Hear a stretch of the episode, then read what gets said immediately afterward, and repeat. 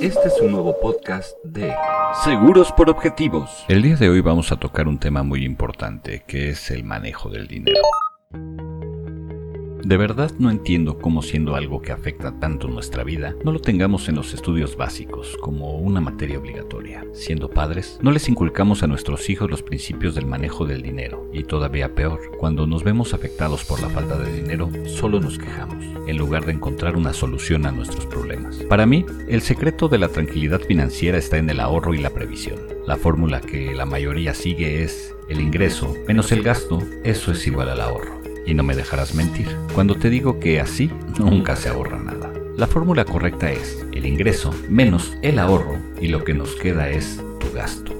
Yo recuerdo que mi abuelita tenía un botecito, donde cada vez que recibía algo de dinero del que le daba mi mamá o mis tíos, guardaba una parte. Después me enteré de que así era como la gente de aquella época hacía sus ahorros, en botes, en libros o en una cajita, tal vez hasta debajo del colchón, con lo que después se compraban algo que necesitaban. Por ejemplo, una plancha, una máquina de coser, un radio, un piano o hasta un terreno. Con esta fórmula de ingreso menos ahorro igual a gasto, se debe tener en cuenta estas dos cosas. Número 1 Definir un porcentaje o monto de ahorro. Aquí te recomiendo leer El hombre más rico de Babilonia, en el que se recomienda pagarse siempre primero a uno mismo y ahorrar siempre el 10% de los ingresos.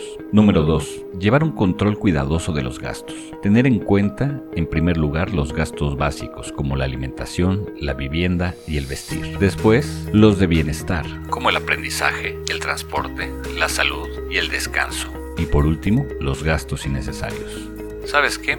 Te invito a probar esta fórmula. Continuaremos hablando en próximos capítulos y pues bueno, ¿qué te parece este podcast? Recuerda visitarnos en nuestra página oficial. Recuerda visitarnos en segurosporobjetivos.com.